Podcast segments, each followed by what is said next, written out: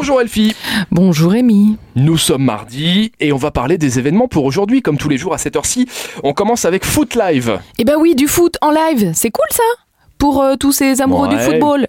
Eh ben ce soir, je leur donne le choix entre le Morito Cocktail Bar de Metz, Ah, ça, ça pourrait m'intéresser au foot. attends, ou le Shamrock Pub de Luxembourgville qui tous les deux vont diffuser en live le match Borussia Dortmund contre PSG.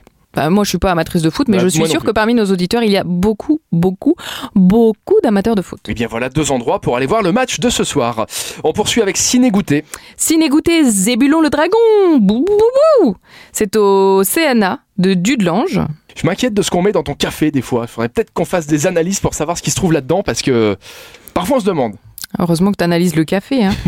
Alors Zébulon, c'est un jeune dragon aussi attachant que maladroit qui aspire à devenir le meilleur élève de son école. Et pour y arriver, il devra montrer une grande ténacité et traverser beaucoup d'épreuves comme réussir à capturer une princesse.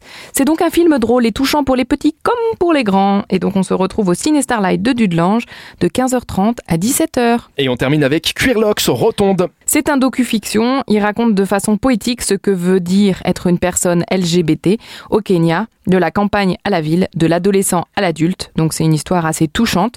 Et c'est à 19h ce soir au Rotonde. Merci Elfie pour ces idées de sortie pour aujourd'hui. Vous avez la liste complète sur l'application Super Miro, application des sorties utilisée chaque jour par plus de la moitié des 20-45 ans au Luxembourg et dans la grande région. C'est beau. À demain À demain!